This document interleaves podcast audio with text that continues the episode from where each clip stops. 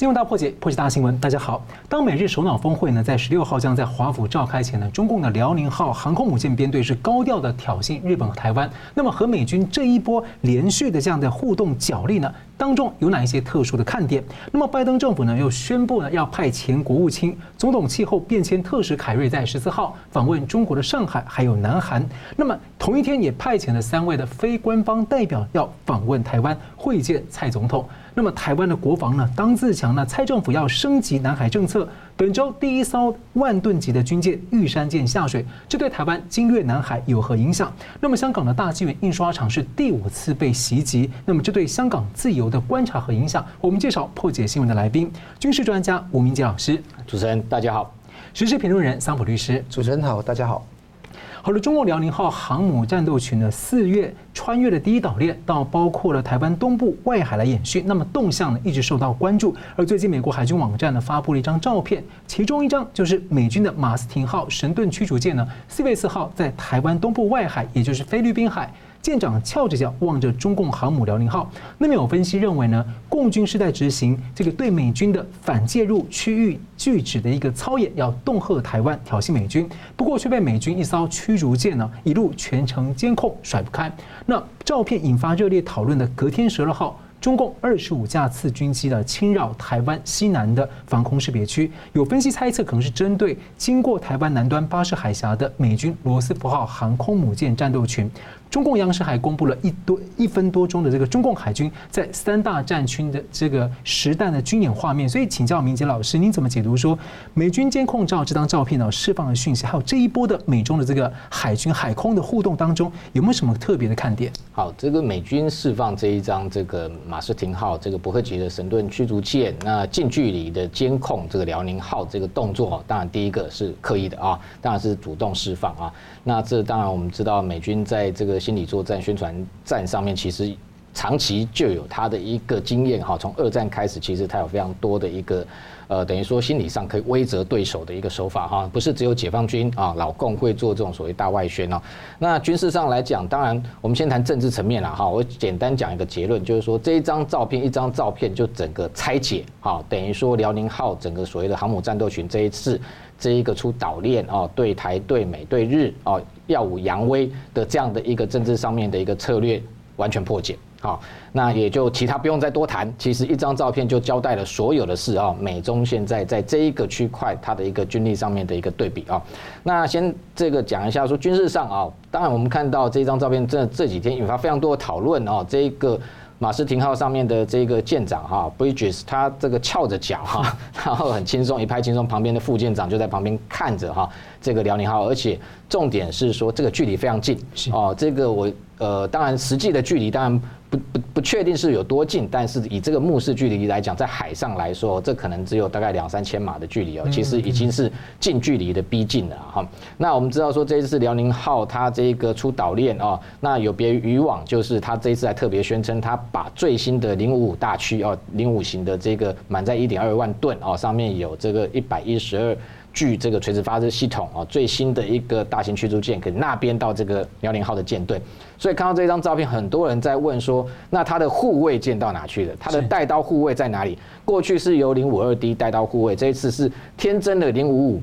零五号称它的一个上面的一个各型携带的火力可能要比伯克级还要强哦。那这时候伯克级都已经逼近到这个辽宁号这个。区块，那这艘零五在哪里？哈，照片上完全没看到。那零五二 D 两艘，零五四 A 一艘，还有一艘九零一的这个补给舰都没有看到啊。那为什么会有这个状况发生？那当然哦，这马上人家就认为说，其实你这些护卫舰队完全失去作用跟效果。还有就是美军这么近距距离的接近逼近辽宁号，你这个解放军也不能怎么样哈。那回到美军的层面来谈，这张照片一派轻松。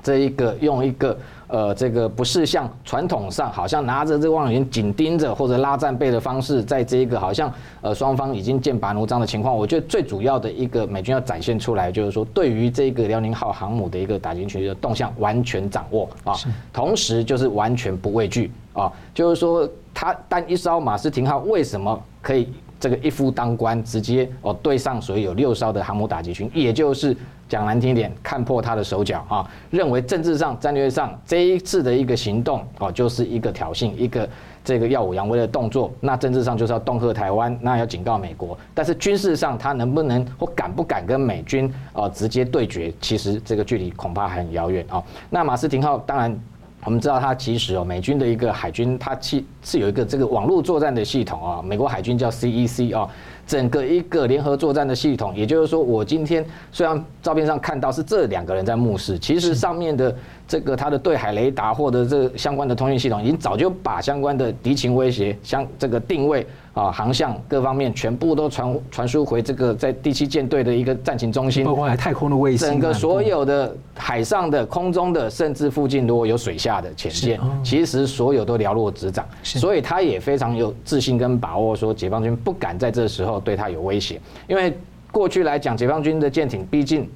美军的军这个军舰不是没有潜力啊，前两年应该是二零一八年的时候，这一个在南海啊，一艘这一个兰州号哦，才逼近这个迪凯特号将近九十一公尺，当然这比这距离还要近，差点都撞上。是。那过去其实有一次应该也是哦，这一个呃辽宁号到南海的时候，那时候美军有一艘军舰要接近的时候，解放军用它当时有一艘零七一，我记得如果是叫应该是昆仑三号，也是从前面斜挡住它。这次为什么没有出现这个动作？所以表示他的这一个航母打击群这次出来，当然最主要目的他是要自己做他的军事训练，但是他把它包装成他的这个威力非常强大，那对台湾要形成一个恫吓的效果，所以美军用这样一张照片就直接把它拆解掉。好，那回过头来说，辽宁号到底？战力到什么程度？其实辽宁号现在绝对还是被定位在所谓的训练舰，也就是说，它真正能够作战，离联合作战的这个距离还很遥远。这次零五五首都那边上面要进行的这个相关的一个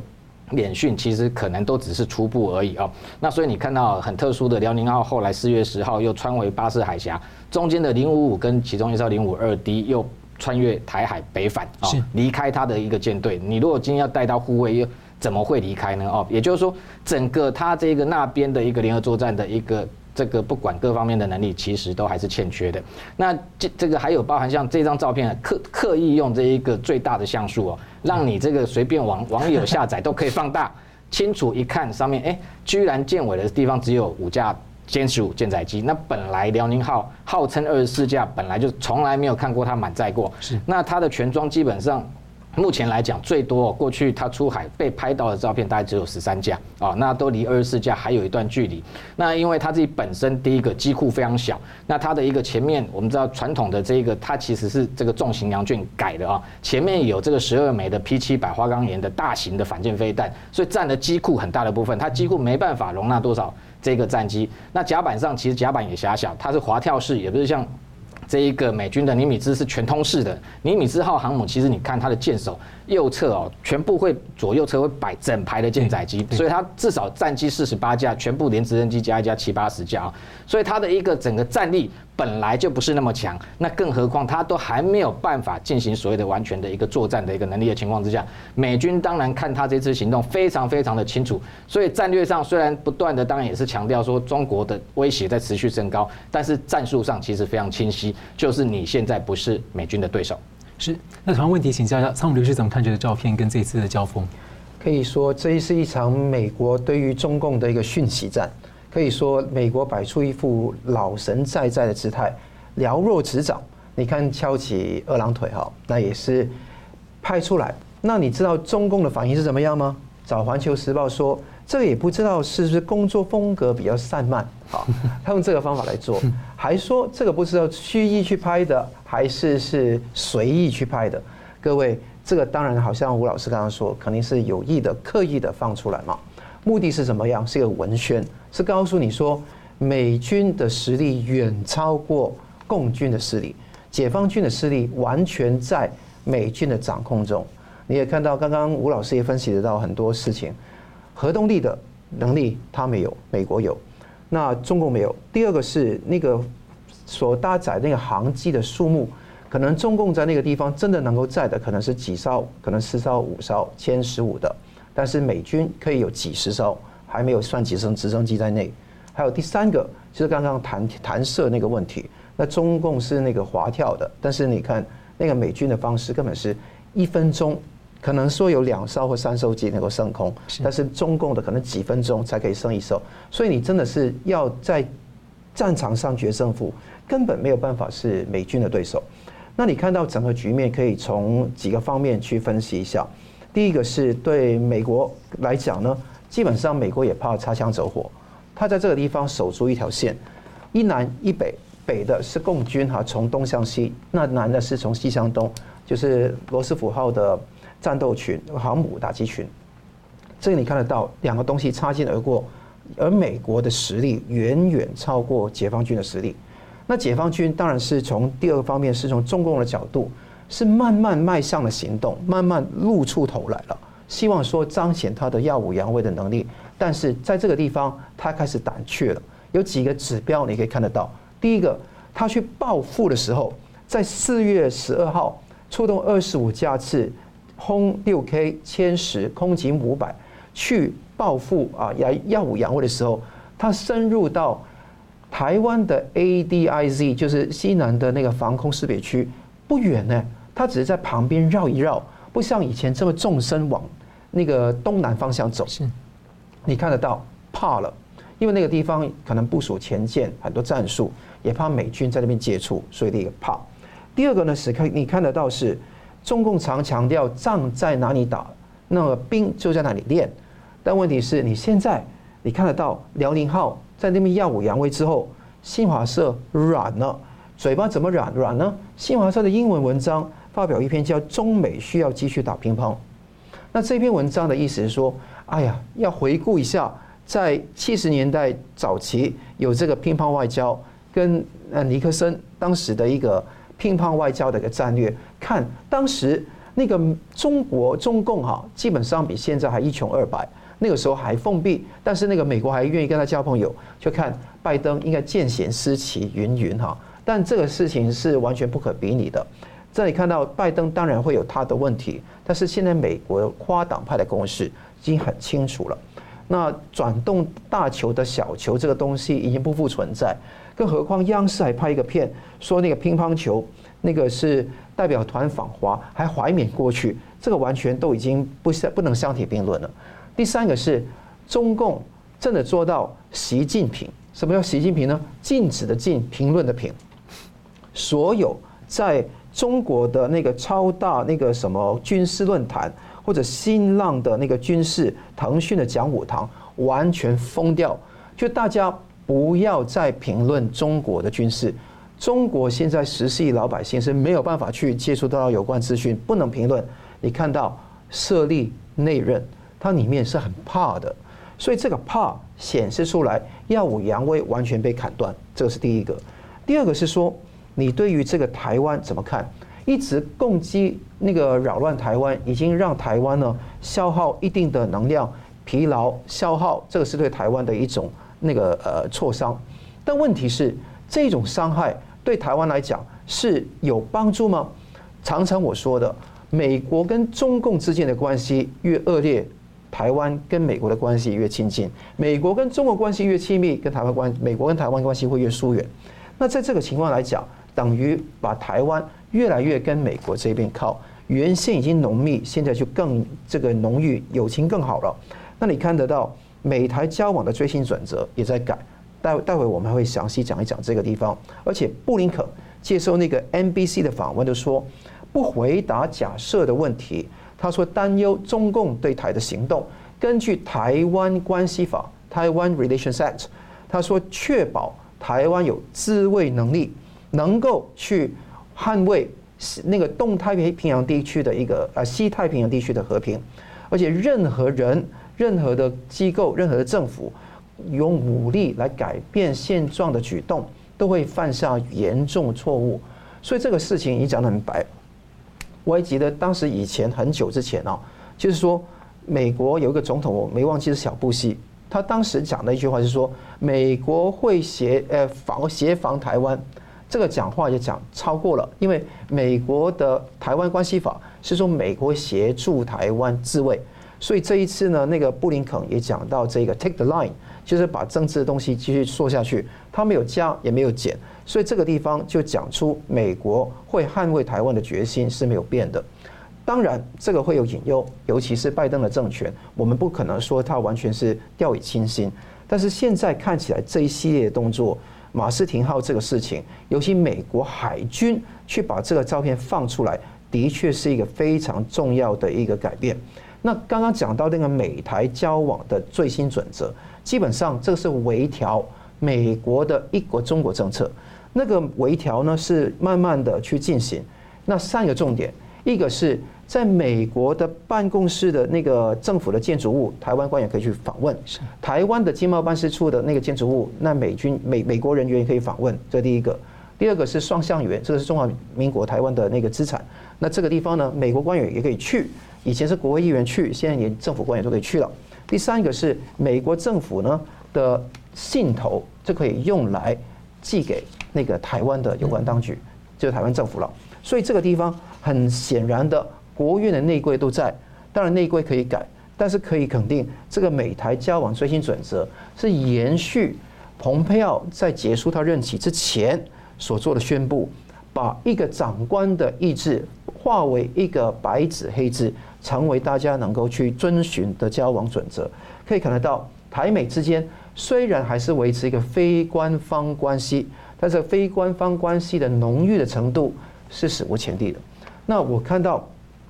这个情况是真的是虚火还是实在？我们待会会分析一个更重大的议题。但是可以肯定，到现在来讲呢，他是怕美国，甚至是怕菲律宾呢。因为四月十号的时候，菲律宾的国防部长说可能恢复美菲共同防御条约，参谋总长说为海上联合军演。中共怎么样？把在菲律宾海域方面的那个民兵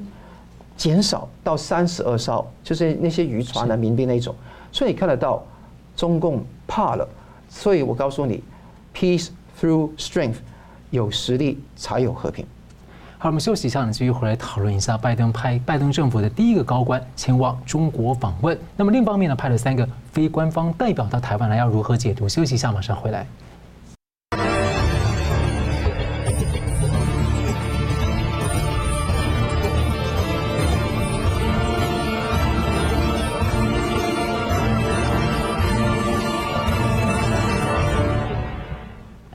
回到新闻大破解。当拜登政府呢的高官特使第一次访问中国大陆呢，拜登还另外委派了三名非官方代表，在周三下午抵达了台湾，包括了前参议员拜登的好朋友陶德，还有两位前副国务卿。共和党籍的阿米塔吉，还有民主党籍的奥巴马时期的史坦伯格。那么这是在台湾关系法四十二周年前夕啊，拜登政府的高官指出，这符合美国的历届政府的传统。那么白宫的官员说呢，这是拜登的个人信号，代表他对台湾和民主的承诺。所以，我们先请教一下桑普律师，你怎么看？说拜登政府的第一次，他的有高官访问中国大陆。那么，拜登政府发表对台交往新准则之后，派这三位的非官方代表有哪些讯息？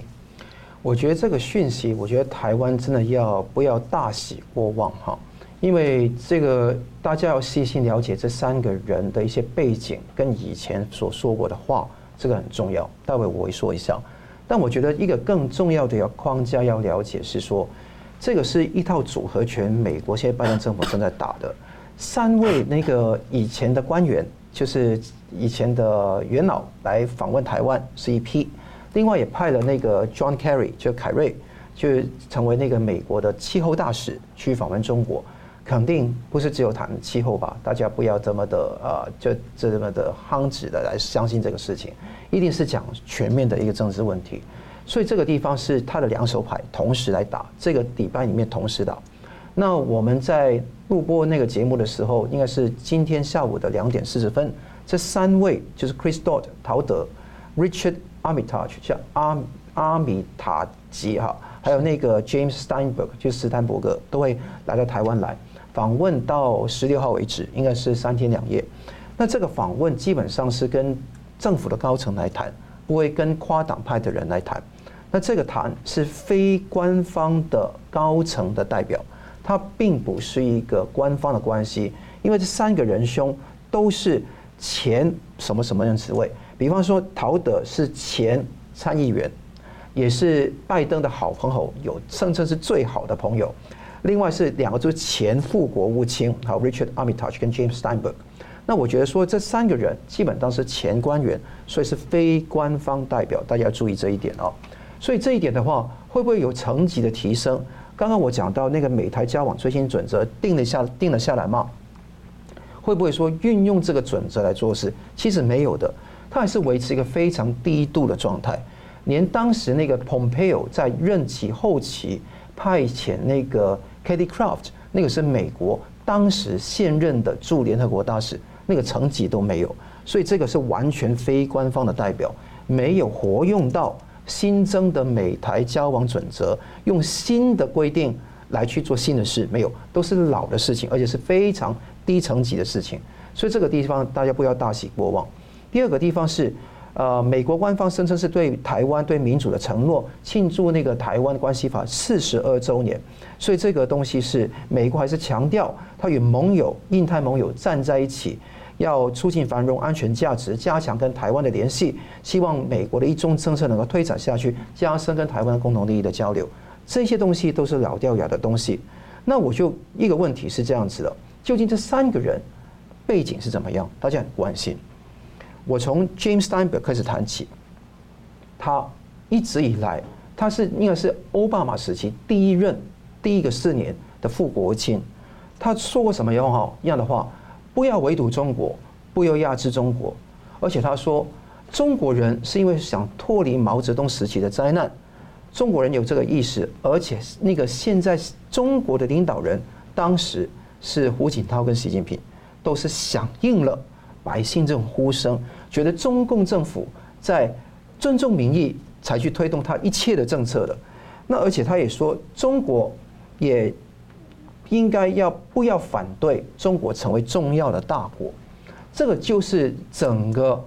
奥巴马时期、民主党政府时期整个绥靖的外交的一个核心呢。所以这一位 James Steinberg 肯定是非常大。你说？这已经夸张吗？不是，Richard Armitage 更夸张。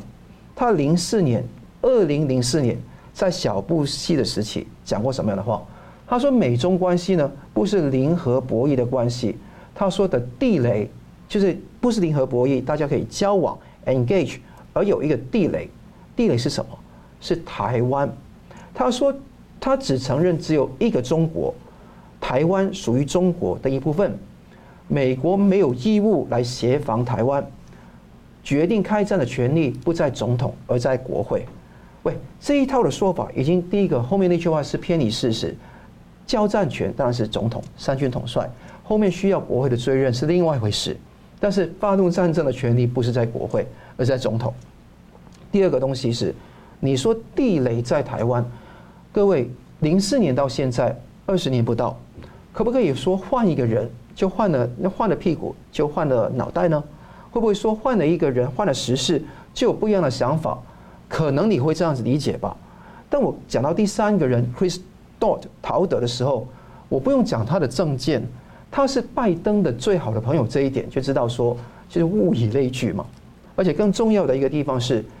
他是整个当时次按金融危机的其中一个要负责的人来的。后面他当然提出一个法案，叫 Dodd-Frank Act，这个很有名的，去处理次按危机的事情。但这个地方真的没有办法去立即有效的解决。当时是这样的情况，所以他当时作为一个参议员，他的能力是相当有限。后来他退了下来，就做了什么东西？做了那个美国电影协会的会长，也是当了那个首席执行官，就是 CEO。他当 CEO 的时候就说。美国电影要大力输往海外，包括中国。他说，美国电影市场四分之三都在海外。你看到后面拍的一大堆好莱坞系列的东西，其实他都完全知情，他都没有 call a stop。你就知道说，这三位人人兄都是拥抱熊猫，拥拥抱熊猫派，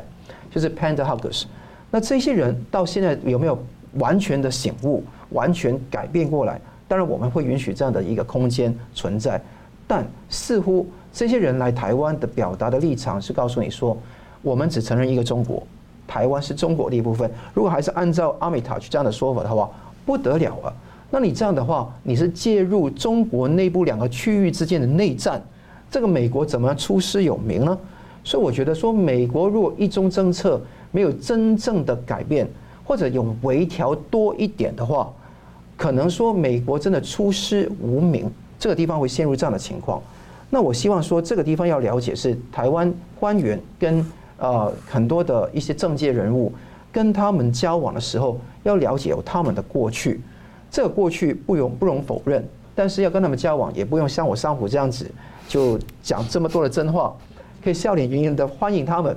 但是可以肯定的是，欢迎他们是一回事，暗流是非常的汹涌。并不是你表面上看到，哎，中共非常的被美国吃够够，吃够够，然后那个台湾呢就被被哗啦啦的这样赞，但是你不要忘记，那个暗暗里面的波涛是非常汹涌的。那你看到说，就算德国跟日本有二加二会议，澳洲的那个前国防部长派恩有很多挺台的讲话，那个那个预告会有战争的讲话，但。台湾的利益还是需要先有台湾的国防利益来去守护，只有我们自救，我们自己实力强，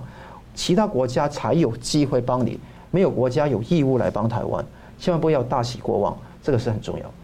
好，现在其实因应中共的扩张压力，其实国际战略的重点是转移到这个印太区，尤其是南海是重中之重。这有很多个这个主权声索国，那中华民国政府一直以来是主张这个呃搁置争议，共同开发。那么台台湾的蔡英文政府上周啊，首度宣示比较强硬的一个南海政策，那也在太平岛、东沙岛都在整建像机场啊，或是码头的一些呃扩充。那本周呢，中华民国海军有第一艘的这个万吨级的两栖船坞运输舰玉山舰在周二下水了，要承担包括南海和外岛的运输，执行两栖作战任务。所以请教米斯大哥，您怎么评价这个玉山舰的这个下水？它在呃台湾的战略或战术上有什么特别的意义？再就是说，南海成为当前大国联合这个抵抗中共的焦点啊，你你怎么看？呃，台湾目前政府的南海政策？我先谈一下，就是说，对于呃台湾在南海拥有的，包含像东沙岛跟太平岛。那中间呃，特别是东沙岛，近期当然我们看到这个中国的军力不断的威胁这个东沙岛啊，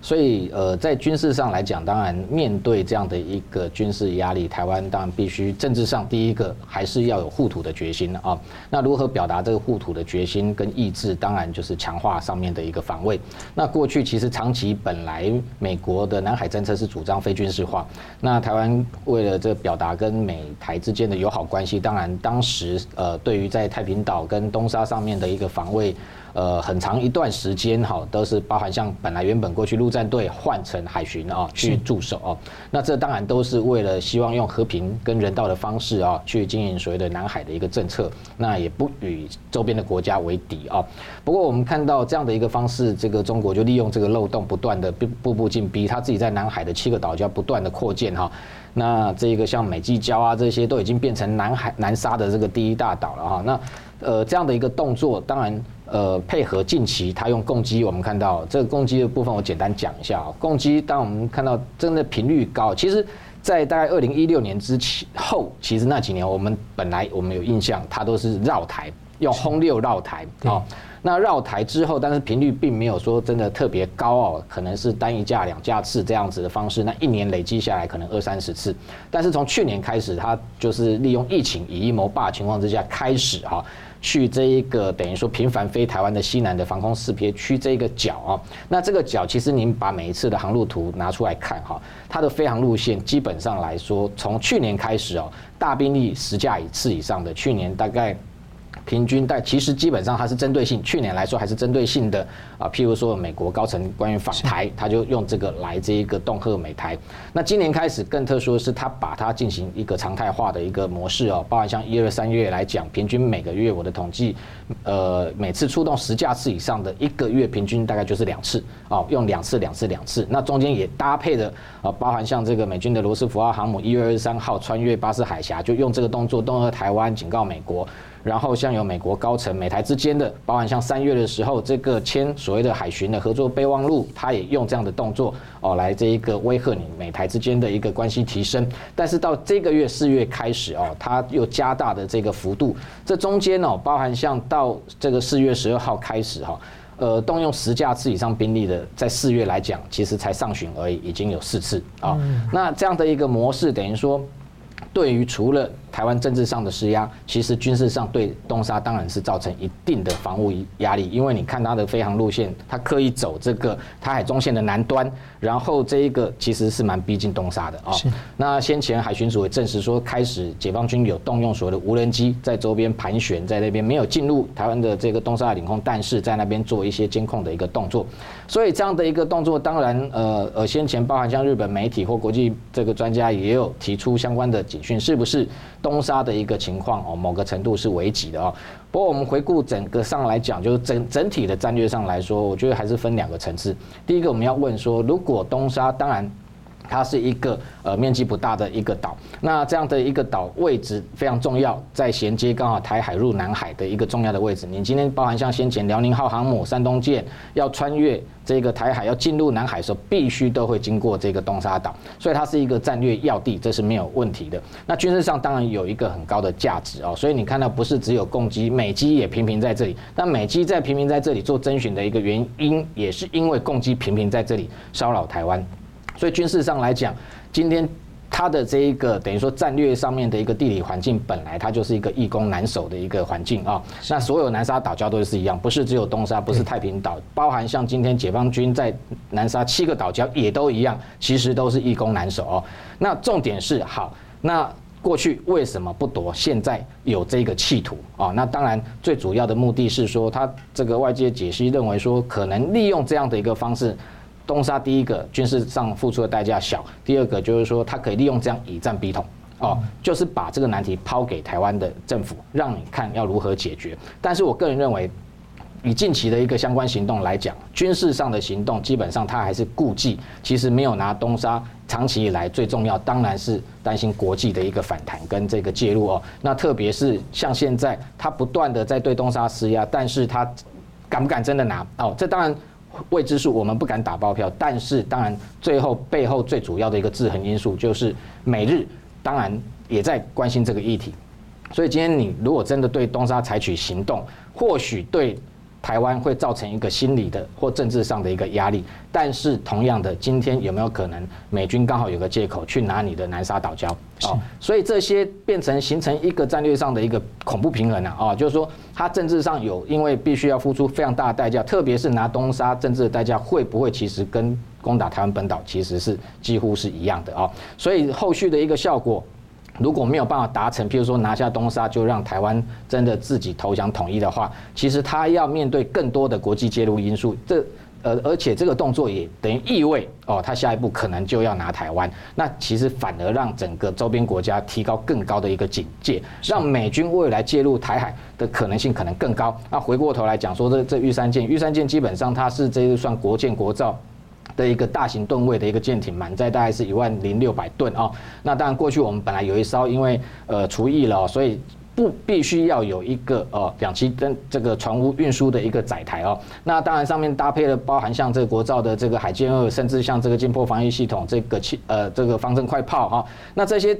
主要它的运输能力是可以搭载大概一个加强营的一个陆战兵力，那甚至还有像 AAV 拐的两栖登陆车。那很多人当然也在问说，这样的一个舰艇在南海作战或者是防御上面能扮演什么角色？我认为它平时扮演的角色可能都要比这个战时还要重要。特别是有这样的大型舰艇固定能够到东沙或太平岛去运补，我就是说这是展现一个护土的决心跟意志哦。那不能够说。我完全不经营，然后这一个未战就先弃哦，这样的话反而会让这个解放军误判，更可能促使他去动这东沙岛跟太平岛。那同时这样的一个两栖登陆的兵力，当然就是要展现说，如果你真的动啊，我们或许一时不一定守得住，但是也可能把它拿回来，而且拿回来的时候，可能也不会只有台湾的兵力，也有可能国际的兵力会介入。所以用这样的方式，当然是对它形成一个吓阻。那平时更重要是说。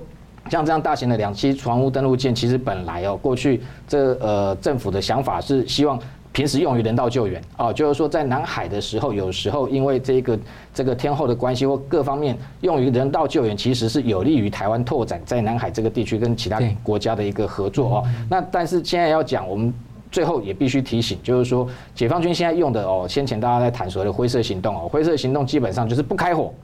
然后像在南海，你看最近这个用两百艘渔船去这个等于说绑在牛二礁这个地方，然后表面上讲避风，其实就不走。其实一九九五年美基礁当时也就是这样被他给拿下来，对，对，那时候说啊要避风，然后接接下来在上面就是那个简陋的这个庇护所，渔民庇护所慢慢盖起来，然后后来实质占领。重点就是我们要如何避免。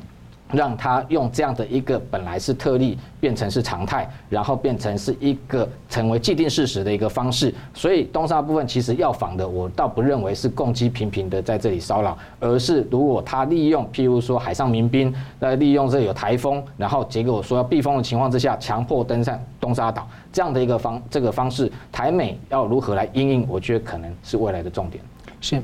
好了，我们休息一下呢，继续会探讨一下，就是说，在国安法压迫下的香港呢，最近的香港大纪元的印刷厂呢，有第五次的被侵袭了。那对香港自由的影响是什么？以及呢，台湾的国防战略呢，究竟能不能学习像以色列一样，能够更强大、更强势一些？我们休息一下，马上回来。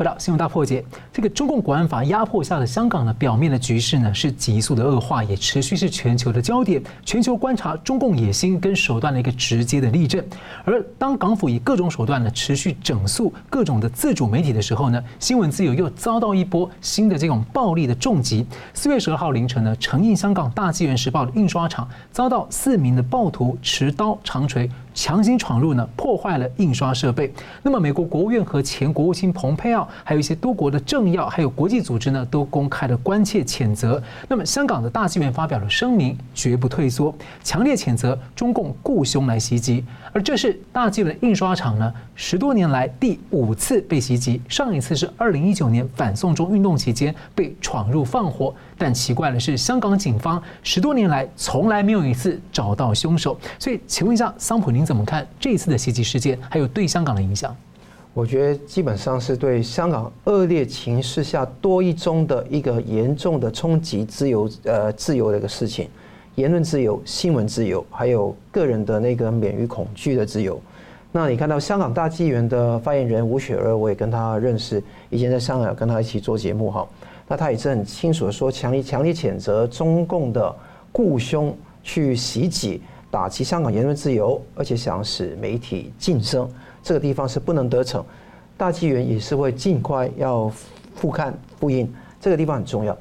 当时的情况是很清楚的。有一个员工想关门，但是突然之间站在旁边三十多岁的一个男生，把身体就是靠很快靠过来卡住那个门口，再多三个人在后面后水，拿着凶器，凶器是包括一个长柄的一个铁锤。好，那基本上就是你看到画面上的情况，就是一进来就敲，敲什么呢？印刷机、控制台、印报机、几部电脑都被敲烂，而且有一部电脑的 CPU。被偷走，而且着重偷一部电脑的 CPU，而且用混凝土、用水泥来撒在那个机器上，尤其知道是出报机打那个所谓的呃打报机等等，是。这个地方看得到，他是有预谋而来，走的时候也搭上一部预先准备好的轿车就走，可以看得到整个东西都是精心策划的，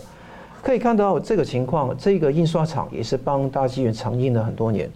新时代新时也是叫新时代哈，新时代印刷厂呢，成立十五年来，曾多次被这些中共雇佣的帮凶来袭击，这一次已经第五次了。那你看到列表上面就已经，我就不用说了，这个都是很清楚，这些事情都已经在以前呃做过。这一次很严重，上一次也是很严重，上一次是两年前是用纵火的方式来处理的，所以看得到这个立案侦查无一侦破这么久。香港警察那要抓那些他口中的所谓的黑豹，其实是抗争者，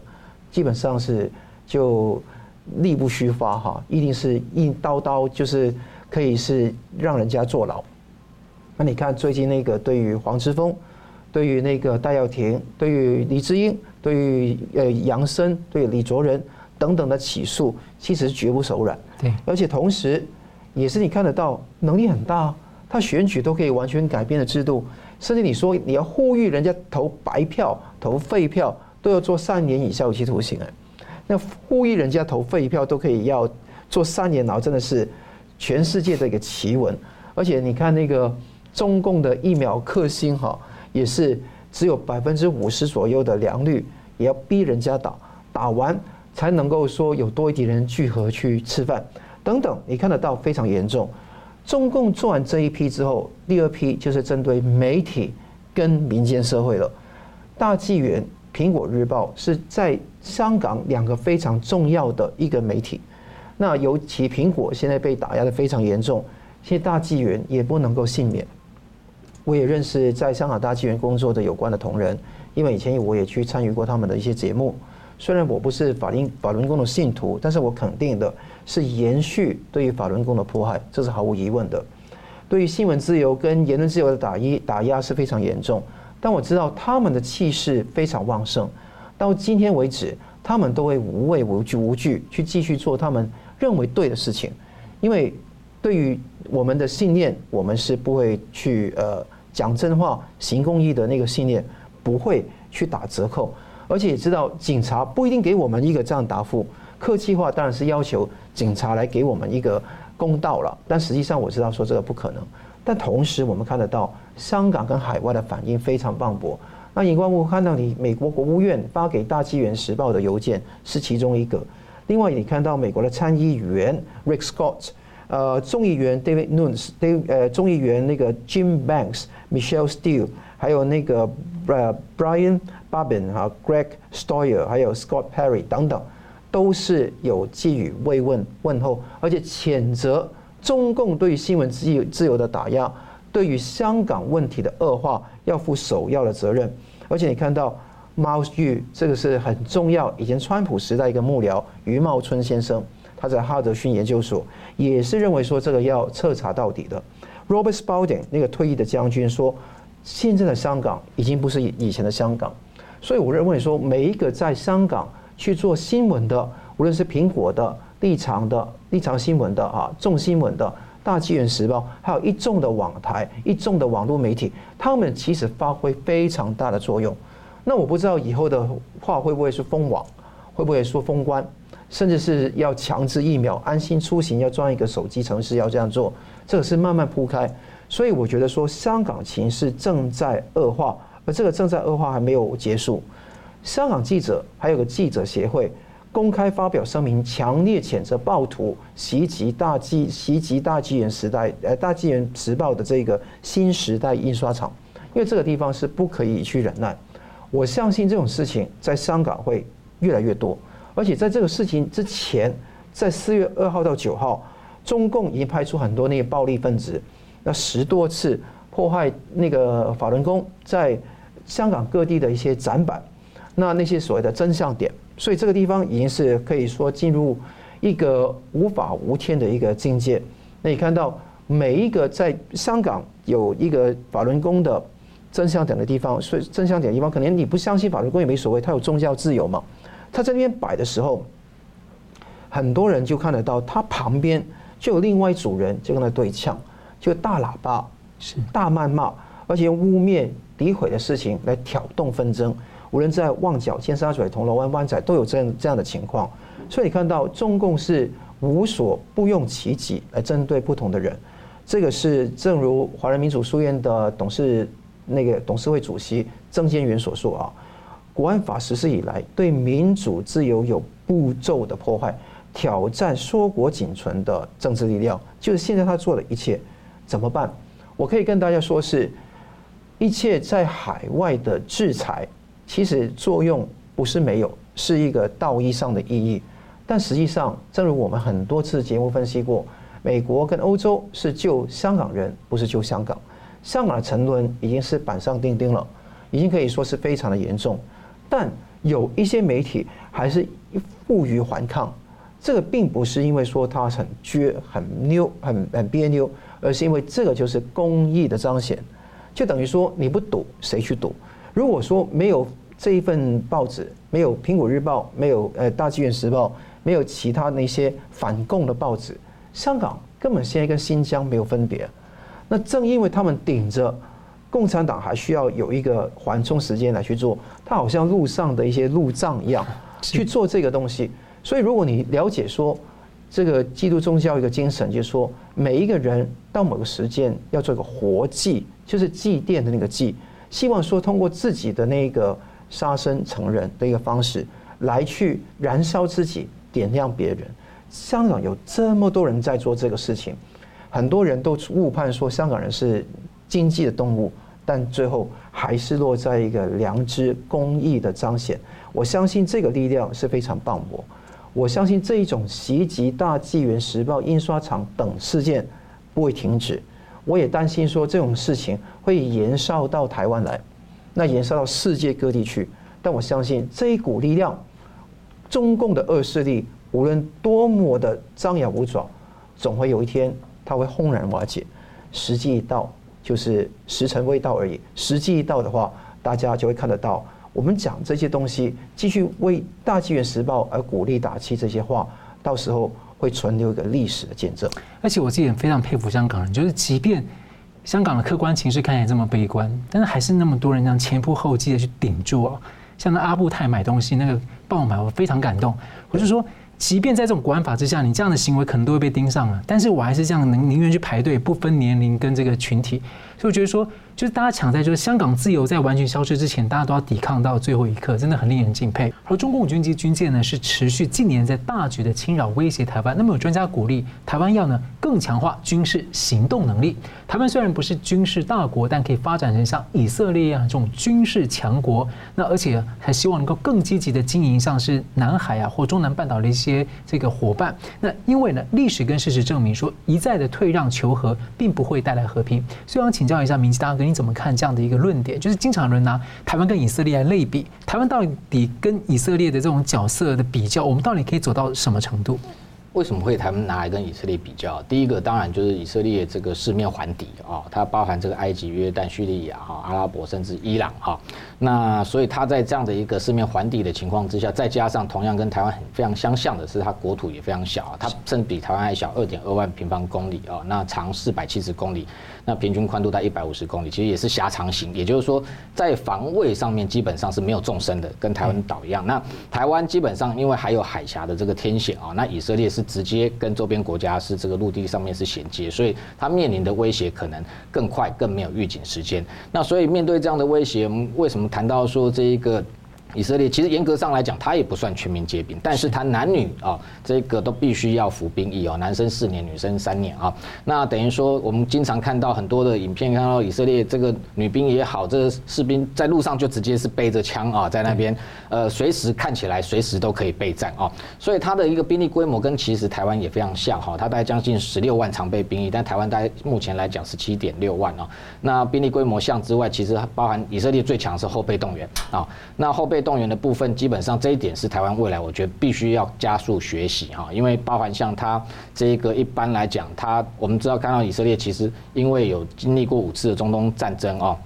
那其实它随时备战，所以它的这一个。呃，街坊邻居附近都有分配好的这个防空的这个避难所啊，那都是随处可见啊。那同时，像他的这个后备动员的规定是十八个小时之内啊，这开战之后十八个小时之内要拿到枪，三十六个小时就要能上战场部署。那像过去中东战争来讲，它的一个地面装甲部队的速度非常快啊，从这个起战之后，其实这个十个小时内完全全部全员全装，然后就抵达这个格兰高地啊，那等于对敌军进行回击，所以它的一个。快速反应的能力跟这个备战的这样的一个后备动员的一个相关的训练，其实都是台湾要借鉴啊。那当然还有包含像以色列，其实它的一个国防科技啊，包含像什么拉斐尔公司这些一大堆，你可以看到美军这个军事科技已经非常先进，但是它还跟。以色列采购了非常多，包含像这个铁穹的这个呃防御系统等等，或者是像这 APS 这个战车的主动的防御系统，拿去放在 M1 A2 上面，然后进行这个加装啊。那连很多科技都是跟以色列采购，表示他在这方面的这个研究是非常先进啊。那另外，他近期我们看到他在这个网络战、资讯战上面，其实也是这个引领啊很多国家的一个。等于说走在前头哦，所以它是全方位的一个呃，不管是硬体的装备或这个软体上面来讲，都这个很强哦。那当然还有很多拿来比，就是说台湾的飞弹密度，我们引以为傲，是说我们是全球第二，唯一说的就是以色列啊。那这是密度，因为以色列国土比我们小，所以它密度更高哦。那同样都是采取刺猬战略，那同时你看到它的空防，其实它的战机在三百六十二架，跟台湾的一个空中的编队都差不多，但是它比台湾有的优势就是说，基本上过去来讲，美国政府对它还是。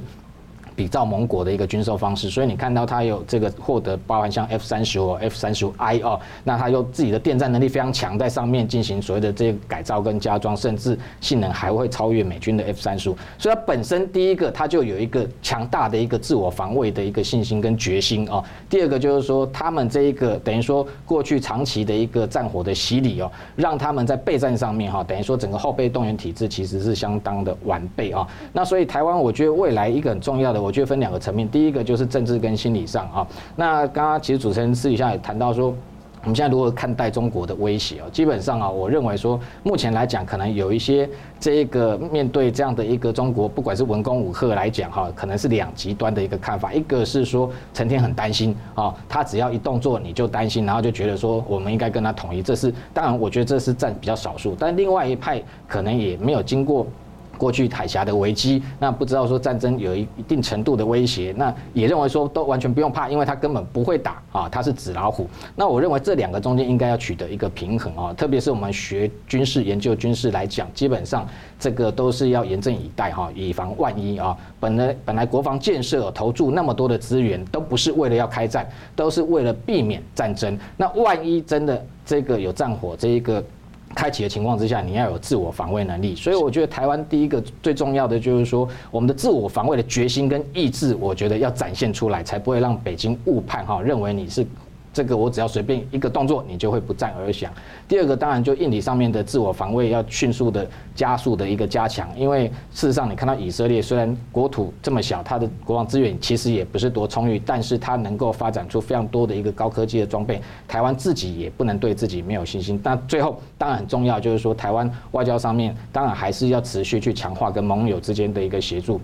毕竟这个呃整个呃东亚的局势，大国还是在背后扮演非常重要的一个角色啊。那台湾在如中间如何能够跟呃各国之间有最大的共同利益，如何能够这个最大的合作的方式，从整个战略上去这个遏制北京可能对台的一个入侵啊？我觉得这当然呃不管是政治或军事上面来讲，才是最后的一个上上策。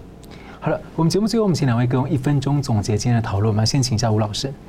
呃，我们看到最近这个攻击不断的扰台哈，那当然我觉得同样的，我觉得有两种情况哈，也是两个极端，一个是说呃担心说，哎，是不是他真的可能开始要对你有采取行动，要动武了？另外一个是温水煮青蛙，变成没有知觉、没有感觉。那这两种情况其实也都是这个北京他对台利用文攻武吓对你要进行所谓心理战、认知作战的一个目的哦。所以同样的，我认为说，当然我们一般的这个民众民众，我们关心两岸局势，但这个军方绝对不能够有任何的松懈啊！每一次他这不管是每一天也好，每一个小时来骚扰你台湾，台湾的战备都完全不能松懈。那要全力啊，这个以最高的一个这个戒备的情势去应对。那当然明星的部分来讲，我觉得这个大家对自己还是要有信心哈。一场战争真的不是那么容易打的哈。如果那么容易打，其实七十几年来老共就不用。一直不用这个变换各种不同的招数，要来并吞你啊！那弄到最后没办法，只好把这一个拳头也拿出来秀拳头。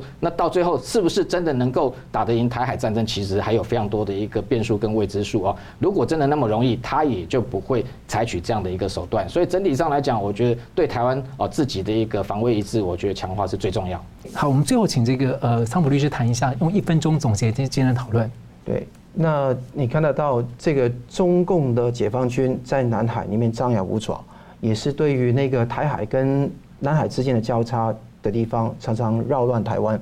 但美军呢，我觉得说海军做了一些好事，有一个这样的一个我刚刚说的信息战，那个资讯战是非常重要，这个是应记一功。但是隐忧还在，我刚刚讲过，三个人物访问台湾都是。华尔街集团深层国家的一个代表，那个地方我们要很呃仔细的去了解，同时我们也不要放弃希望。你看到香港大剧院的事情，就是一个大家就是顶着风而作案。那中共最喜欢说顶风作案嘛，是顶着风来作案的意思是说，你知道这个事情未必能够成功，唐吉诃德一样未必能够成功，但是你还是要做。为什么？你不做，以后的人就后继无人。你做，你做这个活计之后，好像天上闪亮的星星以外，照亮了后面的后面要做事情的人。这个是多么的感动！因为球赛经常在第九局下半的时候会逆转的可能性。没错，逆转胜始终有一天会出现。好了，非常感谢两位来宾很精辟的分析，感谢观众朋友的参与。新闻大破解，我们每周三五再见。好。